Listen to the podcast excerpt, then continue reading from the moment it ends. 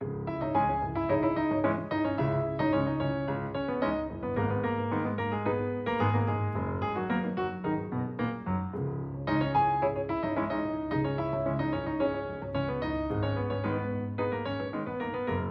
Bom dia, bem-vindos à edição 76 do Geometria Variável. Um mês de guerra na Ucrânia e longe do fim. Um dia de novo governo em Portugal, quando já temos mais tempo de liberdade do que de ditadura. Nuno Severiano Teixeira e Carlos Coelho, professor de Relações Internacionais e antigo eurodeputado, são os residentes fixos na análise do que se passa no mundo e por cá. A produção de Ana Fernandes, a gravação de João Carrasco, a edição de Maria Flor Poderoso. Vamos aos tópicos fortes desta edição eh, para a Antena 1, RDP Internacional e também para podcast. Um mês depois, pensam que a guerra na Ucrânia está mais próximo do fim? Carlos, está? Não, seguramente não está. Vai continuar a prolongar-se e está a aumentar a gravidade em termos de custos humanos. Já são 10 milhões os deslocados, entre refugiados e deslocados no território da Ucrânia. 10 milhões a população 10 milhões, de Portugal. E tende, e tende a aumentar. Não, não. A minha apreensão é cada vez maior. A resistência ucraniana eh, tem sido heroica. Face à não progressão das tropas russas, Putin está tentado a escalar a letalidade das armas que usa. Receia-se o uso de armas químicas e isso é um confronto direto. Estou apreensivo com a evolução da guerra. Eleições finalmente fechadas em Portugal. Os dois eh, deputados da Europa ficaram para o PS. Novo governo já anunciado. O que é que uh, realça quando ainda não estamos a ter em conta os secretários de Estado, falando só da orgânica e dos novos ministros? Alguns deles são novos. Nuno, o que é que realça? É um governo mais pequeno, 20% eh, mais pequeno. É, com paridade de género, aliás, se descontarmos o Primeiro-Ministro com maioria feminina, e diz o Primeiro-Ministro que é de combate. Esperemos que seja de combate, porque os tempos são de guerra. Carlos. Bem, eh, nas coisas positivas, um eh, governo mais pequeno. É um governo que traz novidade. Embora recorde sempre aquela declaração, acho que foi de Luís Barbosa ou de Marta Costa, na altura do segundo governo constitucional, em que dizia que os governos são como os melões, só depois de abertos é que, uhum. é que se revelam. Está aí... a falar de dois eminentes deputados e ministros do CDS, CDS coisa sim. que neste Parlamento deixou de existir. Deixou de existir. E abrir os melões não é vê-los, é, é prová-los. Portanto, precisamos de um tempinho. Precisamos de um é? tempinho. Agora, sob o ponto de vista negativo, a assinalar a queda de investimento no mar. O mar que era no governo anterior um grande investimento e uma prioridade para o governo, agora está espartilhado entre ministérios diferentes, entre o Ministério da Economia e o Ministério da Agricultura, e desapareceu como ministério. Portanto, o mar aparentemente deixou de ser uma prioridade para o governo do PS.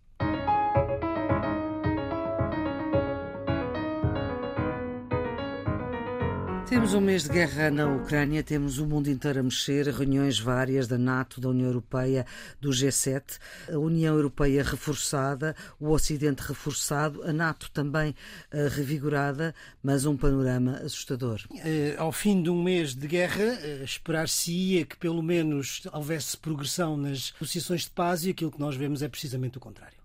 Aquilo que estamos a assistir é a paralisia das negociações e à escalada militar. A minha apreensão é grande porque eh, não vejo que neste momento haja uma saída rápida e positiva. Porquê? Porque a estratégia inicial de Putin falhou, ou seja, a sua estratégia era um blitzkrieg, não é? Uma, uma guerra relâmpago. Rápida. Uh, muito rápida, com o máximo de violência, mínimo de tempo, tomar Kiev, derrubar o governo, instaurar um governo fantoche com quem depois se negociaria todas as condições hum. que a Rússia entendesse. Isso falhou. A resistência ucraniana está cada vez mais forte. E a ter a, o apoio do Ocidente. A ter o apoio do Ocidente. As baixas do lado russo atingem já entre 10 e 12 mil soldados, entre os quais seis generais. Uhum. Isto não é pouco. A economia russa está cada vez mais a dar sinais de que não tem capacidade para sustentar os custos do esforço de guerra. Uhum. E das duas, uma, ou Putin aceita a negociação, seria o que seria mais racional, mas não é esse o sinal que vem da Rússia, o sinal é o de escalada. Uhum. A escalada abre uma possibilidade que é a pior. Se houver a utilização de armas químicas, que aliás são proibidas do ponto de vista do direito da guerra, mas que, sobretudo, são difíceis de controlar se elas são lançadas junto à fronteira com qualquer um dos países da NATO e alastrarem, hum. é um país da NATO que está a, que está a ser atacado e, portanto, o artigo 5 pode ser invocado e, e significará um confronto. Já foi dito durante a reunião da NATO pelo secretário-geral. Essa é uma saída má, digamos assim, é uma saída ainda pior. A outra saída é a ruptura da frente interna, porque as sanções estão a fazer efeito, estão a afetar a economia russa que está a empobrecer, isto vai afetar as populações. Por outro lado, as elites que vivem cleptocraticamente eh, no Ocidente vão ser afetadas com, enfim, com os seus bens, com as suas propriedades, com as suas contas bancárias. E isso está a, criar divisões no interior da elite russa. Isso pode provocar a médio prazo o próprio colapso do regime. Mas isso vai demorar tempo. Um dos mais importantes conselheiros de Putin, Anatoly Shubais, que também foi conselheiro de Yeltsin, saiu pelo seu próprio pé, demitiu-se e saiu da Rússia. Eh, sim, vários, não é o único, Sim. há vários dos oligarcas. Pois, no inner circle, digamos assim, dos conselheiros, também há divisões. Aquilo que nós pelo menos no Ocidente, provavelmente os serviços de informações sabem, mas, sabem, nós, comum, mas nós ainda não. comuns dos mortais, não sabemos, é o que é que se passa na cúpula militar. Parece que há pessoas desaparecidas, isto é, que há, há oficiais generais que não foram mortos, que estariam em Moscovo, uhum. mas que já não se vêem há vários dias, o que levanta suspeitas sobre o que é que pode estar a acontecer. Uhum. De qualquer das maneiras, as perspectivas não são, são perspectivas sombrias, não é? Neste momento. E a racionalidade do decisor, eh, vamos ver. Na minha maneira de ver, mas enfim, há muitos que discordam, eu acho que Putin está eh, a perder a guerra na verdade não está no plano não militar. Não está a saber mas... como sair dela. E uma decisão racional seria a de abrir negociações sérias e estar preparado Obviamente a Ucrânia terá que ceder e terá que fazer muitas concessões, mas Putin teria que estar preparado também para fazer eh, concessões uhum. e isso seria uma saída, enfim, negociada. Há uma da... semana parecia estar, apesar de tudo, as negociações estarem mais num ponto diferente, Carlos. Sim, parecia porque as declarações do ministro turco que estava a fazer a mediação eram muito otimistas. Ele chegou a anunciar que havia quase acordo em alguns dossiês. Sim. Tais 15 pontos. Sim, agora, é? se nós víssemos o que ele explicou que eram os seis dossiês fundamentais, eles significavam a rendição da Ucrânia. Porquê? Os seus dossiês eram a neutralidade da Ucrânia. A Ucrânia não poder ter a soberania para se juntar, por exemplo, à NATO. Aí essa era o único ponto relativamente ao qual aparentemente poderia haver luz verde porque o presidente ucraniano deu a entender uhum. que estava resignado uh, com, essa, com essa situação quando admitiu que a adesão da Ucrânia à NATO poderia não ser uma realidade. Mas depois, quais são os outros dossiês negociais? Eram o desarmamento e as garantias mútuas de segurança, ou seja, a Rússia não quer armas na Ucrânia quer que a Ucrânia não tenha armas nenhumas. Para não servir de ameaça bah, à própria bah, Rússia. Mas significa que, na prática, não é um Estado independente. Não é? Claro. Estaria dependente do chapéu de chuva russo. Pois quer a desnazificação que é uma coisa que não faz sentido nenhum, sobretudo quando a Ucrânia tem o primeiro presidente judeu da sua história. Uhum. Insistir nesta narrativa de que há um regime nazi uhum. ou pró-nazi na Ucrânia é uma narrativa russa que ninguém acredita, exceto os russos e aqueles que acreditam no, no discurso de Moscovo, mas que está aqui a envenenar a relação uh, com a Ucrânia. Em quarto lugar, querem a utilização generalizada do russo na Ucrânia. Da língua russa. Uh, dizem que há obstáculos a essa utilização na Ucrânia querem que a Ucrânia reconheça a anexação da Crimeia uhum. e, em sexto lugar, que reconheça Donbass. as repúblicas separatistas do Donbass. É? Portanto, para ficar ali com aquela frente toda do Mar da Azov, Bem, isto, uh, hoje já temos todos na cabeça o mapa da Ucrânia. Se nós olharmos para estes seis dossiês, é? o que a Rússia está a dizer à Ucrânia é dizer uh, nós estamos dispostos a assinar um acordo desde que vocês se rendam completamente. É? Desde que abdiquem de todas as vossas posições. E não acontecendo isso? Não acontecendo isso, isto está para durar está para durar. O Nuno tem razão. Putin, metido numa, numa situação em que não tem recuo, pode endurecer as suas formas de guerra. Já há observadores internacionais insuspeitos a afirmarem que há provas de crimes de guerra e hum. se forem utilizadas armas químicas e outras armas proibidas pelo direito internacional, vamos ter mais crimes de guerra hum. dos militares russos em, em, território ucraniano. Aliás, a narrativa russa já começou a preparar a utilização de armas químicas com a narrativa de que é a Ucrânia que vai recorrer a armas químicas, portanto, as armas químicas que aparecerem na Ucrânia, eles vão dizer que é da responsabilidade dos ucranianos uhum. e não da responsabilidade deles, russos. E a tragédia humanitária é impressionante.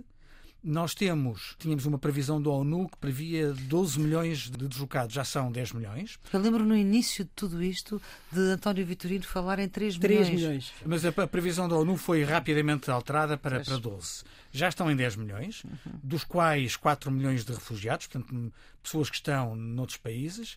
Por exemplo, em Portugal, dos refugiados ucranianos que nós estamos a receber, um terço são crianças. Um terço são crianças.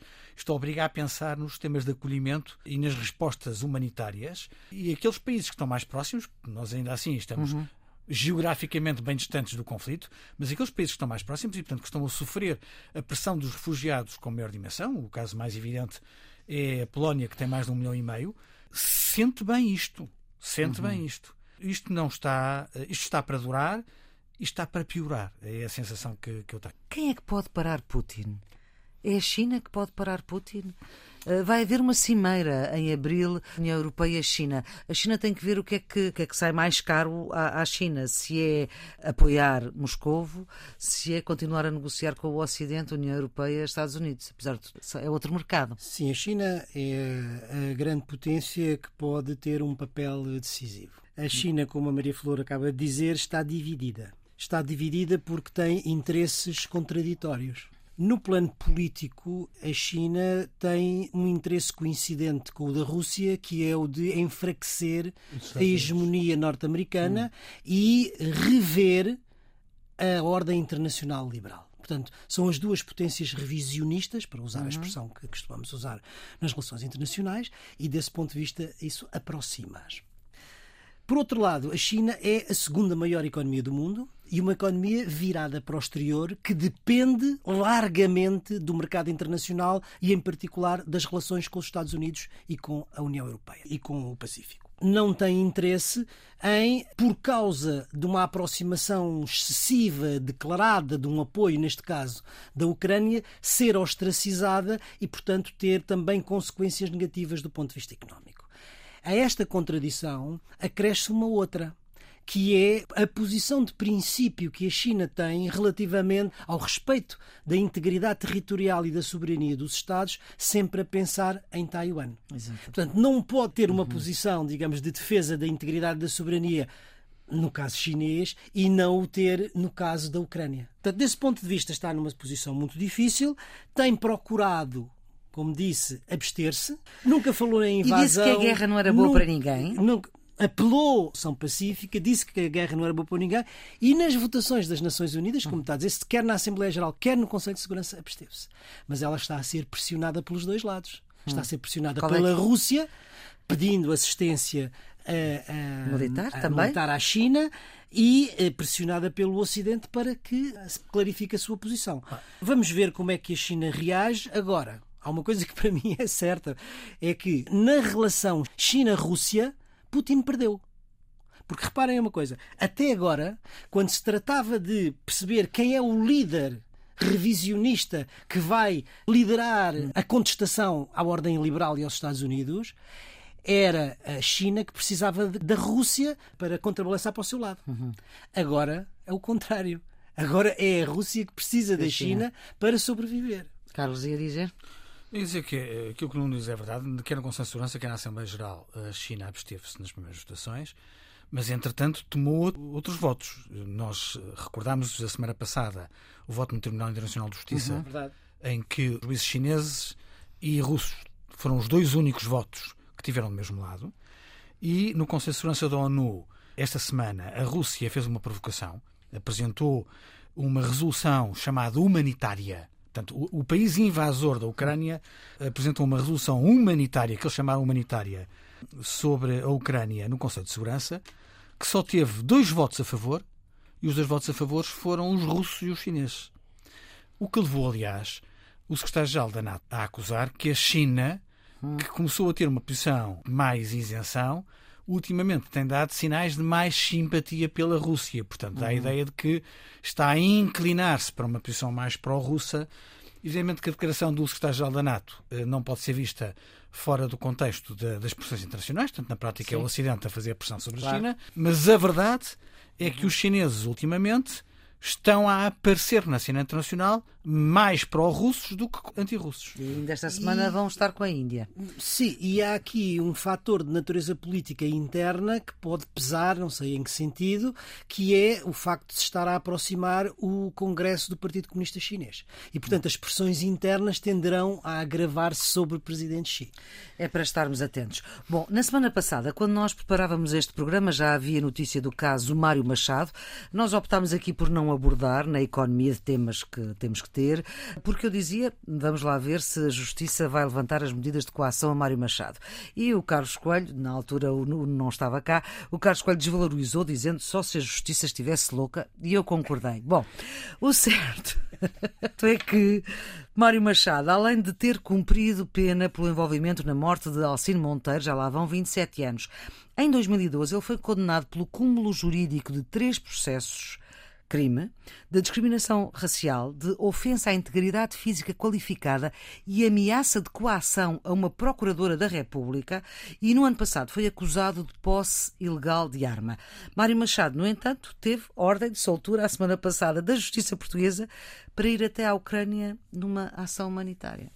Pois, de facto, é uma decisão surpreendente e até embaraçosa, porque depois os, os ucranianos disseram que não o queriam receber lá, é? porque ele era nazi, porque era cadastrado, dizem que não querem gente dessa lá, nem com aquelas simpatias ideológicas nem com percurso na justiça.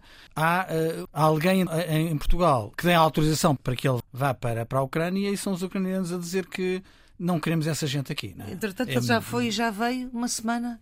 Pois, como é, como é evidente, não é? Quer dizer que, que as autoridades ucranianas têm mais juízo que a justiça portuguesa. Eu não sei quais são os fundamentos, certamente claro, a juíza tem fundamentos legais para tomar uhum. essa decisão. Agora, do ponto de vista ético, do ponto de vista social, é absolutamente. Eu acho que a palavra é inaceitável.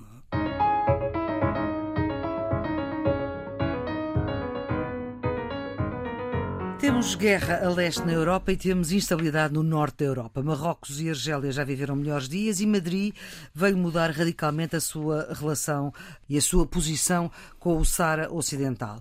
Antes defendia a independência e agora apoia a solução autonómica que Marrocos sempre defendeu. Nono, aqui a história ajuda um bocadinho. Este é um conflito complicado e, de uhum. facto, como a Maria Flor diz, a história ajuda a perceber o que é que se passa. O Sara Ocidental era uma região que estava no domínio colonial espanhol, que a Espanha se retira em 1975. E de então para cá, Marrocos reclama a soberania sobre esse território, enquanto que a Frente Polisário reclama um referendo e a independência da República Árabe Saharaui Democrática, é assim que se chama. Uhum. Portanto, é um conflito que dura há 46 anos em 91 houve uma espécie de um tratado, uma negociação de paz e o conflito está congelado há cerca de 30 anos. Nos últimos anos, dois, três, quatro anos, o conflito tem-se agravado e provocou uma série de incidentes uhum. que o traz à tona. Neste conflito, a Espanha tem tido uma posição tradicional de apoio à solução da Frente Polisário. Uhum. Tal, aliás, como a Argélia ou seja, a defesa de um referendo e, eventualmente, da independência. Enquanto que Marrocos prefere eh, uma solução de, sob soberania marroquina, mas, mas com, autonomia. com, uma autonomia. No fundo, a criação, como o Carlos estava a dizer, uma de uma região, região autónoma. Uhum. O que acontece é que este conflito tem trazido uma tensão crescente entre Espanha e Marrocos. Essa tensão tem vindo a agudizar-se e todos nos lembramos ainda em novembro ou dezembro do ano passado, quando a Espanha recebeu, por razões humanitárias, o dirigente máximo da Frente Polisário para ser operado em uhum. Barcelona. Uhum. A represália foi a abertura das fronteiras por parte uhum. de Marrocos e, portanto, a entrada ilegalmente em Espanha de um fluxo de imigrantes ilegais. Ora bem, o que acontece agora é, por parte do governo espanhol, a inversão total e completa da posição de Espanha. E Pedro que... Sánchez está a ser muito criticado em Espanha eh, por todo o lado, menos Sim, o Pedro. É, polémica. Controversa. O que acontece é que Pedro Sánchez escreveu uma carta ao rei Maomé VI dando conta desta posição e abrindo aquilo que ele diz, uma nova era das relações uhum. entre Marrocos e Espanha. A pergunta que todos fazemos é porquê uma mudança tão radical? Não temos ainda uma noção muito completa das coisas, mas na minha maneira de ver, o que está em causa são duas ou três coisas. Primeiro, a preocupação de Espanha com a luta contra a imigração ilegal, em que a relação com Marrocos é crucial. Depois, a luta também e o controle dos tráficos e eh, o controle do terrorismo. E finalmente, uma coisa que eu acho que acaba por ser, por despoltar tudo isto, que é a questão energética pós-guerra da Ucrânia. Porque a Península Ibérica, Portugal, mas sobretudo Espanha, não é? podem tornar-se o ponto estratégico central de fornecimento de gás à Europa, criando depois um gasoduto que vai uhum. da, Península Ibérica para, para a Europa Central. Ora, para isso é absolutamente fundamental que haja uma boa relação com Marrocos. E eh, Marrocos, por causa do conflito com a Argélia, ainda há pouco tempo fechou esse gasoduto, já está outra vez reaberto, mas eu creio que esta razão de natureza energética também pode ter estado nesta e mudança. Portugal está muito perto disto tudo, não é? Está muito perto de Marrocos, está muito perto da Argélia, também depende do gás argelino. Portugal nunca tinha tido uma posição muito firme nesta, nesta matéria hum. e por isso mesmo conseguia ter uma relação com Marrocos que não era afetada por este problema. O que, na relação peninsular, favorecia Portugal em relação à Espanha. O que é que eu gostaria de reter? A ideia que Sánchez inverteu completamente a estratégia da Espanha relativamente ao povo sauri, relativamente à Frente Polisário, e a ideia de que Sánchez prefere uma relação distendida com Marrocos a uma relação preferencial com a Argélia. Porque se é verdade que esta alteração foi saudada por Marrocos, foi severamente criticada pela Argélia. E é isso que não permite concluir de forma tão taxativa como o Nuno fez, de que a questão da energia tem aqui uma componente uh, importante, porque a Argélia está verdadeiramente incomodada, mas acho que ele tem toda a razão na questão da segurança, desigualmente o combate ao terrorismo internacional e na questão do fluxo de imigrantes. A dúvida que fica é porque é que Sanches fez isto? É só para ganhar a boa vontade de Marrocos para não sofrer sob o ponto de vista da segurança e sob o ponto de vista do fluxo de refugiados? Faz algum sentido é porque ele achava que a posição da independência daquela região estava condenada ao fracasso e que esta é uma solução mais inteligente ou mais viável e, portanto, ceder a Marrocos na questão da autonomia daquela zona é a decisão mais inteligente? Fica-nos a ideia de que aquilo que pesou mais na relação com Sanches foi a relação bilateral entre a Espanha e Marrocos. Uhum. Mas o futuro dirá. E isto ainda vai demorar algum tempo. Não, não é jogo jogado. Não é jogo jogado. E vai haver repercussão internacional, mesmo no plano multilateral, porque eu acho que as Nações Unidas vão acompanhar isto como sempre acompanharam ao longo dos anos. Sim, e repercussões quer do ponto de vista regional, quer do ponto de vista da política interna espanhola porque eh, naturalmente que a Argélia, que apoia a Frente Polisário, já reagiu e já reagiu uhum. negativamente, e a contestação em Espanha, por parte da oposição, também foi firme. E mesmo dentro do governo, se bem que disseram que não Portanto, é para romper a coligação, o Unidas Podemos. É uma decisão marcante, mas que tem os seus riscos, vamos ver, como o Carlos diz, que destino tem.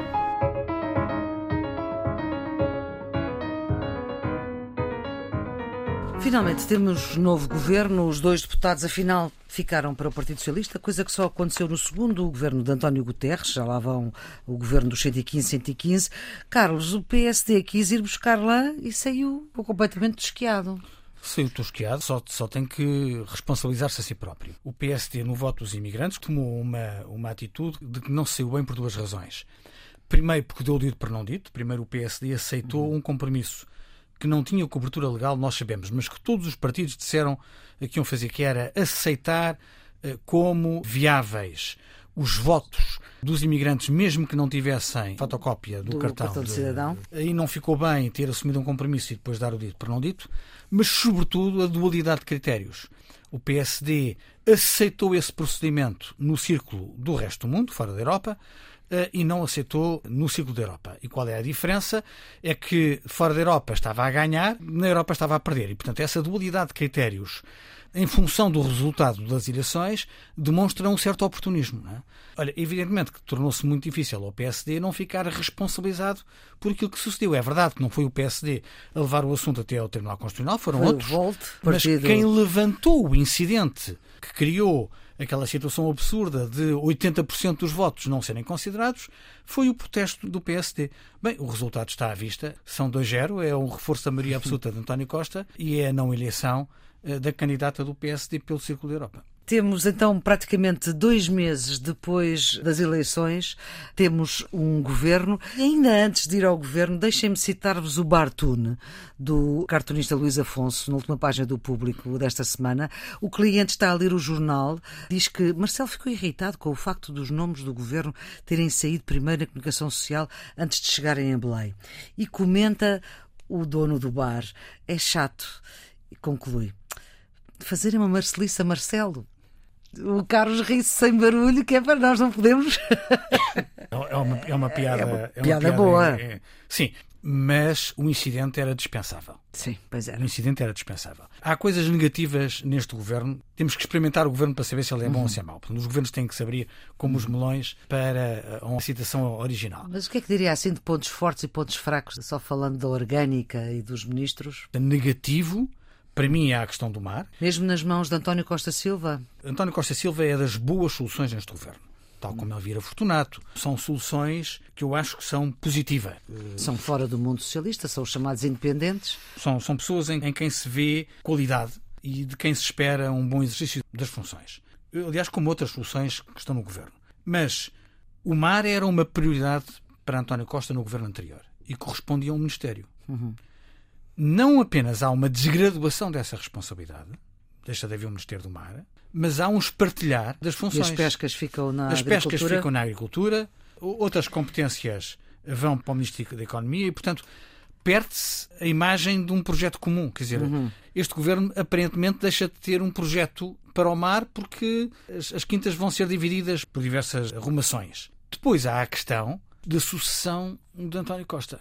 Vamos quer ver eu acho que é um sinal de unidade interna no Partido Socialista o facto de ter os possíveis todos metidos lá possíveis todos metidos lá dentro. Agora, hum. isto pode transformar o governo numa espécie de passarela de notoriedade para ver quem é que ganha mais uhum. uh, para o day after. Uh, portanto, se, se, toda a gente já está a apostar no day after de António Costa, nós podemos ter. Sim, mas ainda aí, faltam pelo menos quatro anos para esse day after. A menos que António Costa decida abreviar a sua participação hum. no governo por qualquer razão. Ou por razões internas ou por razões externas. externas. Isto pode, pode alterar a mecânica do governo. Portanto, temos um governo menos centrado na aplicação do PRR, menos centrado nos desafios da saúde, menos centrado na recuperação da economia uhum. e mais centrado uh, no protagonismo dos ministros que querem fazer carreira uhum. para dizer eu estou aqui e vou ser a sucessão. Portanto, se o governo se transformar numa espécie de passadeira para a sucessão de António Costa, nós podemos ter uma alteração da natureza do governo. Isso não, não, não parece. Oh, muito, Carlos, deixe-me passar já para o Nuno, porque o Nuno está com uma cara incrédula, não, não acredita nada naquilo que o Carlos está a não, dizer. Não, quer dizer, é, é, o tipo de especulação que eu não consigo fazer. Ok, pronto. Em relação ao, ao governo em si, é um governo 20% mais pequeno. Certo. O Primeiro-Ministro tinha dito queria fazer um governo mais, mais, uhum, mais, mais enxuto, enxuto, e ele aí está, tem menos dois ministros e menos 12 secretários de Estado. É. Não é muito, mas enfim. Não é, é. muito, mas, mas corresponde àquilo que foi hum. anunciado. Depois é um governo em que há paridade de género e eu acho que isso, pela primeira vez, é um governo de 50%, 50%, incluindo o Primeiro-Ministro. Eu acho um bom sinal. É, é simbólico, mas é. É mas é. simbólico, é. mas é importante. La femme é l'avenir de l'homme, como dizia o poeta, e portanto. é, depois, eu também acho que há uma outra coisa que é: é um governo equilibrado entre ministros políticos e ministros técnicos. Uhum. Ou seja, personalidades que vêm do Partido Socialista e do aparelho e personalidades que vêm pela sua competência técnica uhum. na sociedade civil, nas empresas, na universidade, que se destacaram por isso. E eu acho que esse equilíbrio é bom. Depois, quanto à orgânica do governo, António Costa optou por não ter nem vice-primeiros-ministros nem ministros de Estado, que normalmente uhum. faz a hierarquia nos governos, mas destaca claramente uma ministra, neste caso, que é Mariana Vieira da Silva, que, para além de ter as suas competências próprias na presidência, vai ficar outras, com planeamento uh, e com a função pública. Com planeamento, com a função pública, que são coisas pesadas, e com o PRR. Planeamento. São coisas muito, são coisas muito pesadas. O, o Ministério da Presidência é quem faz a coordenação política, mas também a coordenação legislativa de toda a produção legislativa do governo e tem que ter normalmente excelentes juristas. Uhum. Olhando para trás, nós temos vários exemplos disso, de ministros ou secretários de Estado da Presidência que eram juristas e juristas muito competentes. Mariana Vieira da Silva não o é e, portanto, precisa de ter um secretário de Estado competente nessa matéria. Depois, para além dos outros dois dossiês, que são dossiês muito pesados, há o dossiê transversal do PRR, que, não digo que tutela, mas pelo menos que vai coordenar uhum. quatro outros ministérios. Portanto, a questão para mim é saber se isto reflete a força política da ministra ou a fraqueza no sentido em que se é António Costa verdadeiramente quem exerce, digamos, o poder sobre essas, essas sobre essas áreas através uhum. da, própria, da própria ministra. Sendo que tem no governo a pessoa que gizou o PRR. Em, em qualquer circunstância, não se salientou bem, ela é indiscutivelmente a número 2 a número dois do governo. A número 2 do governo. Sob o ponto de vista da orgânica, outra coisa muito curiosa que eu saúdo é puxar os assuntos europeus para o Primeiro-Ministro. Era isso que eu ia. Não, isso é muito importante porque cada vez mais as questões europeias eram vistas anteriormente como questões externas. Externa. Hoje, a política europeia é política interna pura e dura. Hum. Primeira questão. Cada vez mais, a diplomacia do Primeiro-Ministro em matéria europeia é essencial. É o Primeiro-Ministro que vai aos Conselhos Europeus claro. e os Conselhos Europeus, em tempo de crise, têm uma importância que não uhum. têm em tempo normal. Nesse sentido, o facto dos assuntos europeus irem para o Primeiro-Ministro é, do meu ponto de vista, é positivo. Depois, pastas de soberania. Eu acho que o Primeiro-Ministro tem uma boa equipa nas pastas de soberania. João Cravinho é um homem certo no lugar certo. Número 3, afinal, de quando se dizia que Marcelo iria estar contra. Sim, tem formação em relações internacionais, foi diplomata na União Europeia, Sim, no Brasil. tem experiência governativa no Ministério da Defesa e conhece o Ministério dos Negócios Estrangeiros porque foi secretário de Estado dos negócios estrangeiros e da cooperação. Portanto, João Gomes Cravinho é indiscutivelmente um valor no governo de, de António Costa. A mesma coisa eu digo para a defesa a primeira mulher na defesa, Helena Carreiras, que tem todas as competências para, para exercer, para exercer o, foi diretora do Instituto de Defesa Nacional, eu fiz esse mesmo percurso. a primeira mulher diretora do IDN e a primeira mulher ministra da Defesa tem um elemento a seu favor, é que a guerra lhe vai facilitar o orçamento Uh, José Luís Carneiro, na administração interna, também me parece uma boa escolha. Uhum. É alguém que vem dentro do aparelho, que tem peso político, uhum. que é uma pessoa reservada, que é muito importante no Ministério da Administração Interna, prudente, portanto, também me parece bem. Pastas económicas. Temos uh, Fernando Medina. As finanças e... e... a economia, não é verdade? Sim. Eu acho que há aqui uma inversão de importância da pasta das finanças em relação à economia. Durante os períodos anteriores, sobretudo desde a Troika e depois pós-Troika, as finanças eram absolutamente fundamentais porque a prioridade das prioridades do governo era hum. contas em ordem, e, portanto, a consolidação Será fiscal o fim das cativações? fundamental, não, pois não sabemos, enquanto que a economia estava em segundo lugar e, e agora, agora é, é, justamente o contrário, porque o que é importante é o crescimento económico, uhum. a concretização do plano do, do PRR e, portanto, acho uma inversão de prioridade. Nas finanças, quebra-se uma tradição que é importante para os Ministérios das Finanças em Portugal. Ou seja, os Ministros das Finanças têm sido sempre personalidades de grande capacidade técnica e economia.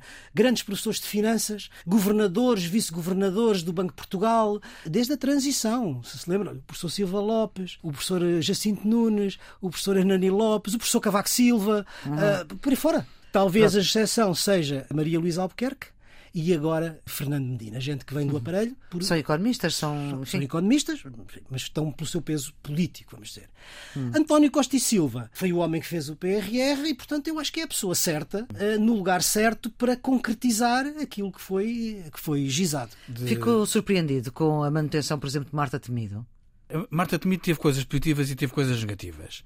Se tivermos em atenção as reações de alguns dos parceiros institucionais do uhum. governo, estavam todos à espera que a Ministra da Saúde tivesse mudado. A manutenção de Marta Temido não vai ajudar a facilitar a relação com alguns dos parceiros uhum. do governo. Estou a falar de médicos, enfermeiros, Sim. etc. Agora, o combate ao Covid teve coisas positivas e teve coisas negativas. É um combate que ainda está em curso. Hum. Uh, manter a mesma equipa e, sobretudo, a mesma ministra enquanto não se fecha esse ciclo, uhum.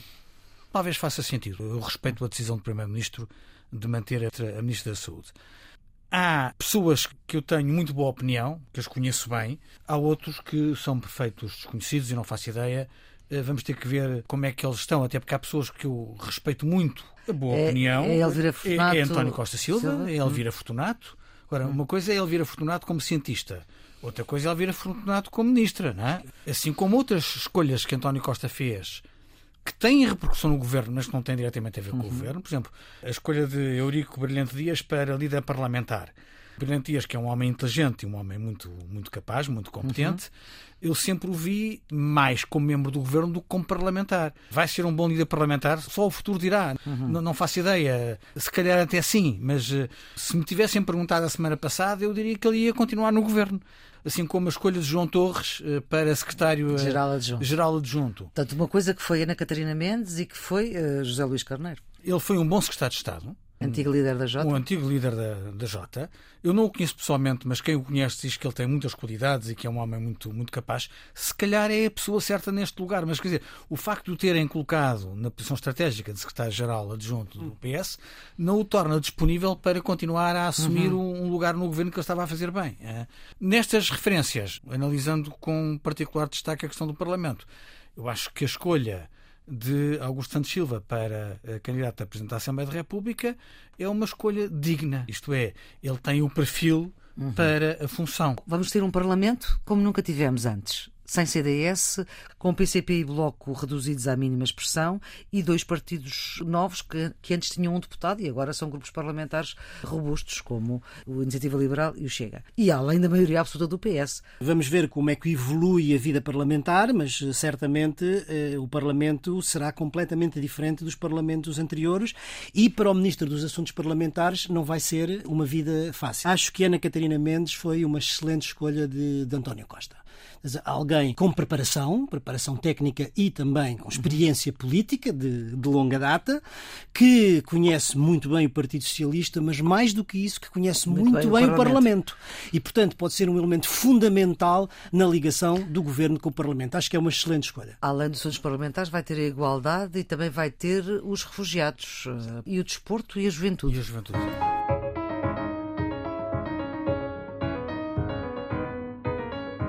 Vamos para os redondos, bicudos e quadrados. Começamos pelos eh, bicudos, Nuno. A erupção vulcânica nos Açores. Depois da trágica situação em La Palma, nas Canárias, no verão passado, Hum. Chega agora o alerta aos Açores e a possibilidade real de erupção na ilha de São Jorge. Mais uma incerteza. Já foram acionados os planos de emergência e a população mais frágil, aliás, já está a ser evacuada.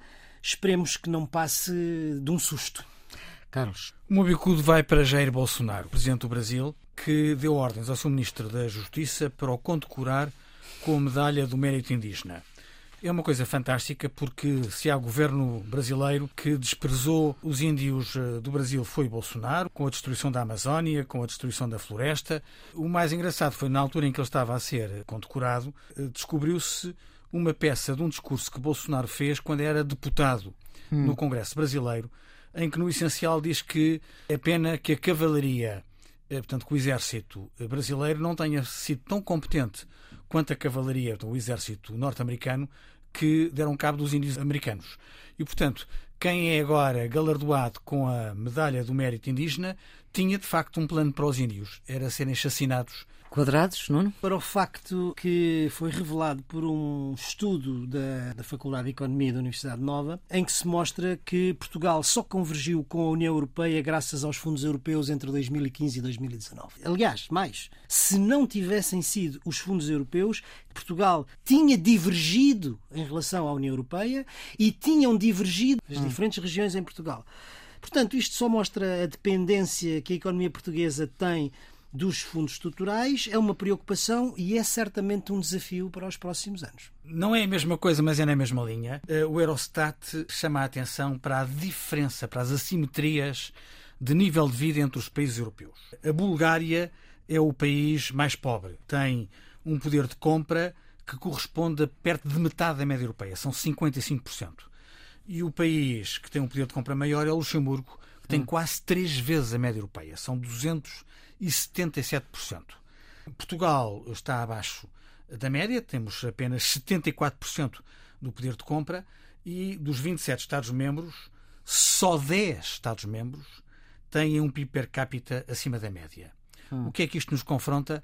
Confrontam-nos com grandes assimetrias de desenvolvimento e de nível de vida na Europa comunitária e com a obrigação de manter e reforçar as políticas de coesão contra aqueles que na Europa achavam que estas deviam deixar de ser políticas comunitárias para passarem a ser só políticas nacionais. Agora vamos para os redondos, coisas boas, Nuno. Para a aprovação da chamada bússola estratégica, hum. no momento em que a guerra regressa à Europa e a segurança europeia regressa ao topo da agenda, o Conselho Europeu aprovou aquilo a que chamou a bússola estratégica. O nome não nos ajuda muito, mas daquilo que se trata, no fundo, é de uma espécie de conceito estratégico europeu que aponta para quatro grandes linhas: criação de uma força de resposta rápida, o desenvolvimento de novas áreas como a cibersegurança, as informações e por aí fora, e o aumento dos investimentos na defesa, para responder uhum. à situação de guerra e, finalmente, a cooperação da NATO. Ou seja, capacidades NATO e investimento em defesa serão prioridades para a Europa. Redondo, Carlos. O meu redondo vai para o relançamento do debate sobre as interconexões energéticas entre França e a Península Ibérica. A crise energética que vivemos e que se vai agravando com o prolongar da guerra da Ucrânia está a levar a União a olhar com mais empenho para as reformas necessárias na sua política energética, o investimento nestas interconexões entre a Península Ibérica e a França é uma questão antiga. A França tinha muitas reticências a esta matéria. Finalmente, a França está a levantá-las e Portugal e a Espanha ganham uma importância estratégica porque o gás do norte da uhum. África, que pode vir através do nosso país, é hoje em dia muito mais importante para o fornecimento da Europa do que era há algumas semanas atrás. Por mais razões, mas é o que é. Pistas de fim de semana? Vai para o teatro. Dia Mundial do Teatro. O Teatro Nacional Dona Maria organiza uma celebração que vai desde as 10 da manhã à meia-noite. Teatro de inteiro. E envolve mais de 100 pessoas em palco a apresentar o espetáculo. O espetáculo é nada mais, nada menos do que os Lusíadas como nunca os viu. Hum. Ou seja, uma leitura integral dos Lusíadas de Camões. Bem, tendo em atenção aquilo que acontece na Rússia e na Ucrânia, eh, eu acho que é importante recordar o que é que aconteceu em Chernobyl. Hum. O Times considera que, este, que o livro eh, Chernobyl, a história de uma catástrofe nuclear, de Sergei Plohy, um historiador ucraniano que vive nos Estados Unidos, é a primeira história completa da tragédia de Chernobyl. Diz que é finalmente um retrato fidedigno sobre a catástrofe nuclear. Foi vencedor do prémio Bailey Gifford para o melhor livro de não ficção. A tradução portuguesa que eu tenho é da editorial Presença e é um livro muito interessante. Muito bem, é o ponto final nesta edição número 76 do Geometria Variável com o Nuno Seriante Teixeira e Carlos Coelho. Os residentes fixos na análise do que se passa no mundo e por cá, a produção de Ana Fernandes, a gravação de João Carrasco, a edição de Maria Flor Pedroso. Tenha uma boa semana.